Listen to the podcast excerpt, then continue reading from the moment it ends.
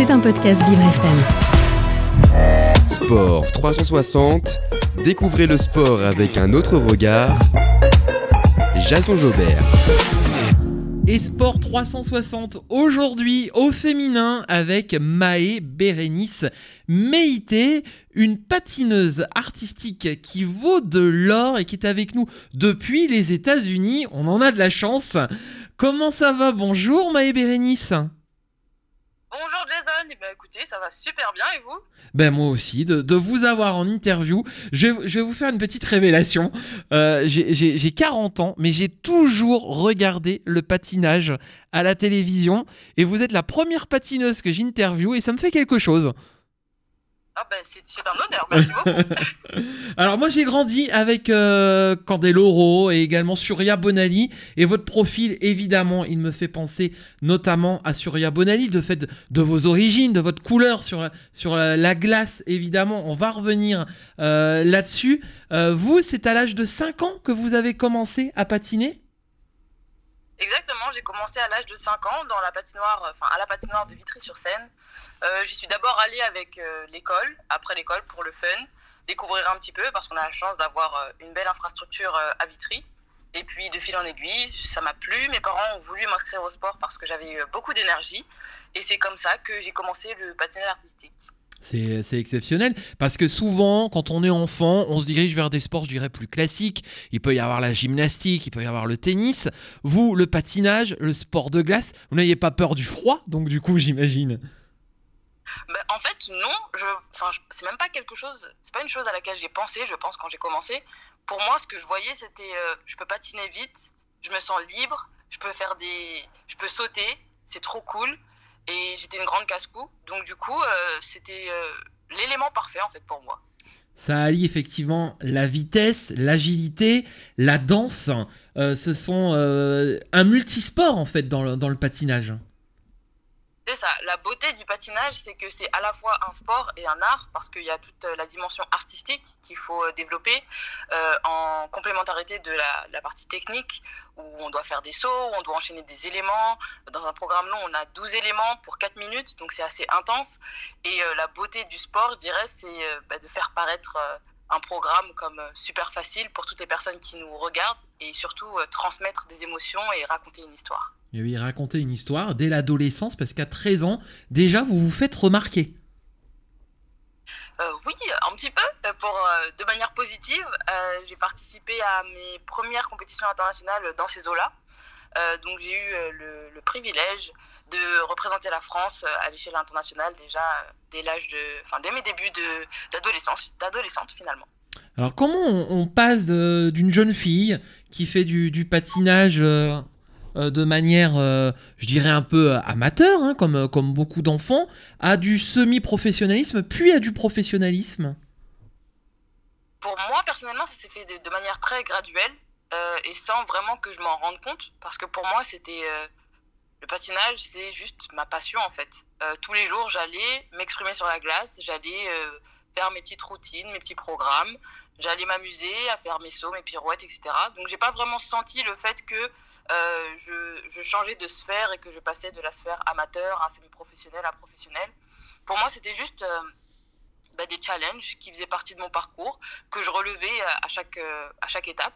Donc euh, c'est passé par gagner les championnats de France, ensuite me qualifier pour les championnats d'Europe quand je suis passé en senior, puis me qualifier pour les championnats du monde, être en finale de ces compétitions, rentrer dans le top 10, rentrer dans le top 5. Donc ça s'est vraiment fait de manière graduelle, sans que je, je, je, sente que ça y est, maintenant c'est c'est le moment, il faut que je sois semi-professionnel ou quoi. J'ai toujours été dans cette approche de bah, amuse-toi et puis progresse chaque jour et donne le meilleur de toi-même. Et c'est ce qui m'a permis d'avancer. Vous l'avez dit tout à l'heure, euh, Maë Bérénice, votre, votre famille, elle, est là depuis le début à vous encourager, à vous soutenir. Oui, totalement. Euh, sans mes parents, je n'aurais pas pu faire tout ce que j'ai fait aujourd'hui euh, parce que j'ai eu un support autour de moi. Mes parents, bah, c'est mon premier support émotionnel, financier, mon support dans tout, vraiment. Euh, après, j'ai aussi la chance euh, d'être bien entourée en ce qui concerne mon cadre technique, donc ce qui me permet d'avancer aussi dans des bonnes conditions, euh, notamment psychologiques, d'avoir créé un écosystème autour de moi qui me corresponde et qui comprenne mes, mes attentes et ma vision. Et j'ai aussi bah, des amis qui m'encouragent lorsque bah, ça va pas forcément, des, des, personnes aussi qui me suivent depuis mes débuts, qui sont là, qui ont vu les hauts, qui ont vu les bas, qui ont vu l'évolution. Donc c'est vrai que je suis très très bien entourée et, et, sans mes parents, je sais que je ne serais pas où je suis aujourd'hui. Et, eh oui, et puis un beau palmarès pour le moment, et c'est pas terminé. Deux finales olympiques, dix finales européennes, un premier top 5 euh, depuis 2000 hein, pour, euh, pour une française, quatre finales mondiales, un titre de vice-championne du monde universitaire. Vous avez même été porte-drapeau de la délégation française à l'univers Saïd euh, en 2019. Six titres de championne de France élite. Euh, la liste, elle est quand même longue et impressionnante. Euh, vous avez trouvé cette force d'y arriver artistiquement et physiquement, parce que c'est un sport également très physique. Comment vous avez trouvé toute cette force et cet entraînement à côté, j'imagine? Euh, bah, Ça vient de, je pense, déjà de l'éducation un peu et des valeurs que mes parents m'ont données dès que j'étais petite. ils m'ont dit, bah, si tu veux faire du patinage, il n'y a pas de souci, nous on te soutient. Euh, mais quand tu commences quelque chose, euh, sois investi et de l'ambition euh, et une vision aussi. Il faut que tu saches où tu vas aller. Et nous, on te force à rien. Donc, tant que tu aimes, on te supporte. Et puis, si tu veux changer de voie ou quoi qu'est-ce, bah, tu changeras. Donc, j'ai toujours gardé ça en tête, de toujours aller chercher l'amélioration, la perfection, de toujours faire mieux que ce que j'ai pu faire avant. Et physiquement, c'est vrai que ça a été quand même assez un grand challenge de, ces dernières années, cette dernière, ouais, à partir de 2015-2016, ça a été un peu plus compliqué. J'ai souffert d'inflammation au genou. Et euh, ce que je ne recommande pas à tout athlète euh, qui m'écoute ou qui nous écoute, mhm. euh, ne forcez pas dessus. la mentalité de l'athlète de haut niveau, c'est de repousser ses limites. Donc forcément, nous, on va repousser nos limites jusqu'à ce que ça pète. Et le but, c'est pas d'en arriver jusque-là, mais plutôt d'avoir l'intelligence de prendre un peu de recul, de se soigner comme il faut pour revenir à 100% de ses capacités. Parce que s'entraîner euh, à 50-45% de ses capacités et dans la douleur, c'est vrai qu'au fur et à mesure du temps, euh, c'est drainant mentalement. Et physiquement aussi, on peut pas euh, bah, donner tout ce qu'on a donné et ça peut être frustrant, ça peut nous enlever de l'amour et de la passion qu'on a pour le sport et bah, parfois nous mener à une fin de carrière un peu plus précoce, si je puis dire. Donc physiquement, c'est j'ai appris en grandissant à, me ménager et à dire euh, stop quand il fallait pour prendre le temps de me soigner et revenir euh, encore plus forte. Parce que Maë euh, Bérénice, vous avez quel âge? Aujourd'hui, j'ai 28 ans. 28 ans, donc plus de 20 ans de, de patinage quotidien. donc le corps prend des coups par moment aussi. Et comment on fait attention à son corps quand on est une patineuse de haut niveau comme vous? Alors, il y a plusieurs aspects qui vont rentrer en compte. Il y a toute la partie préparation physique, euh, où on va euh, soit venir euh, renforcer le corps, soit on va venir juste prévenir les blessures, on va pouvoir faire de, la maintenance, si je puis dire.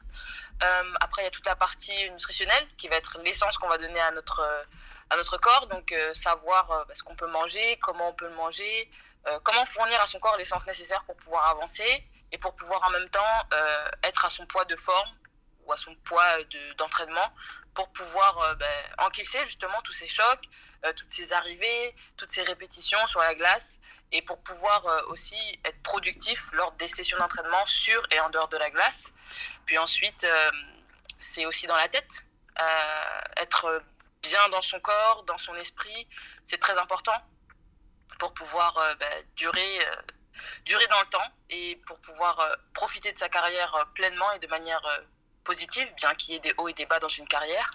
Euh, mais je dirais que ces trois composantes-là, c'est trois composantes principales.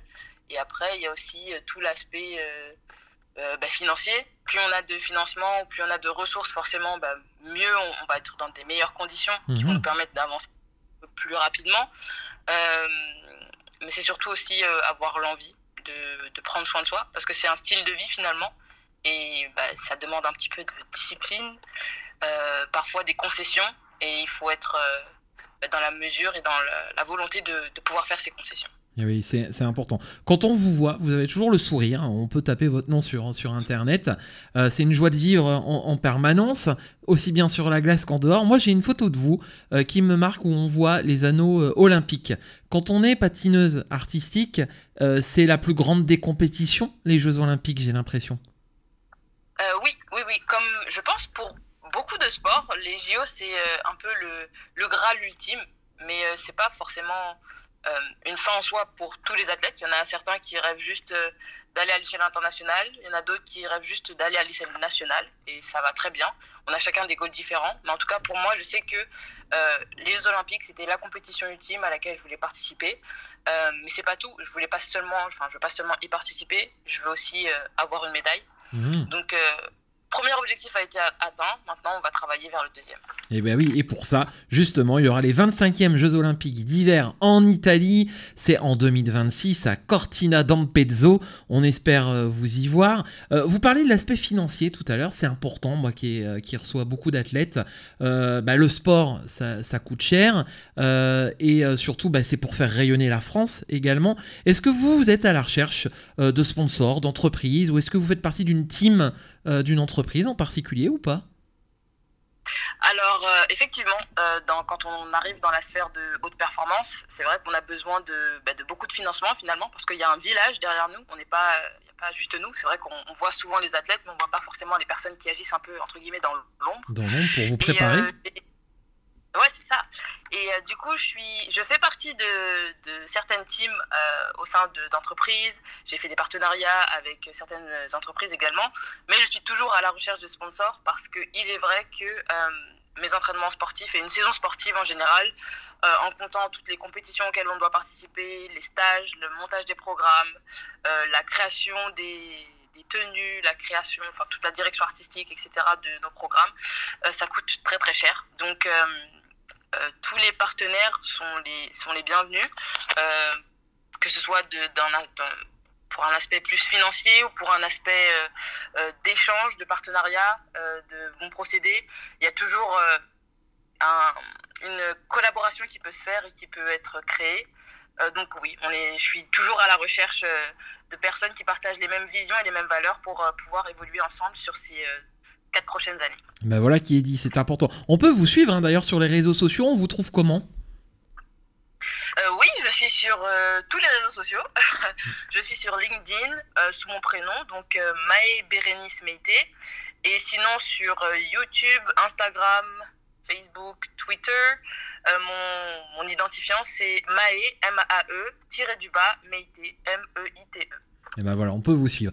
Euh, Maë, euh, moi, ça me fait penser effectivement euh, votre profil à Surya Bonali, qui dans les années 90 était une grande patineuse française, européenne, internationale, et ses larmes lorsqu'elle a fini deuxième à une grande épreuve internationale ou européenne, j'ai un doute si c'était les championnats du monde ou les championnats d'Europe, avec une médaille ca- quasiment volée, hein, on peut le dire, avec la discrimination euh, qui peut y avoir dans le sport d'une manière générale et encore plus dans les sports de glace et quand on est une femme euh, vous je pense que Surya Bounali c'est aussi peut-être un modèle pour vous? Ben, pour, euh, je pense, la plupart des patineuses françaises, Souria est un modèle parce que c'est elle qui a, si je dis pas de bêtises, le plus grand palmarès du patinage français à ce jour. Il n'y a pas de patineuse qui a égalé son nombre de médailles, que ce soit européenne, mondiale ou nationale d'ailleurs. Et euh, c'est un réel modèle.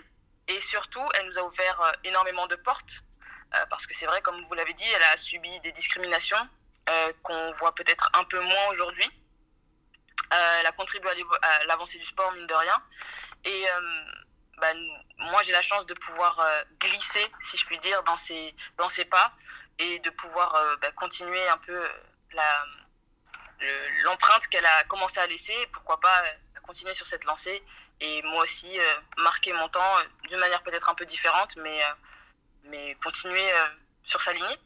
exactement alors quelle est votre votre patte votre petite touche en plus? Alors, j'adore danser.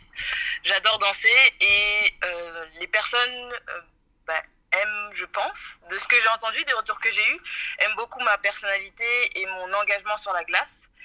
Et, euh, je pense que c'est ça qui me différencie des autres. mon côté assez athlétique et technique.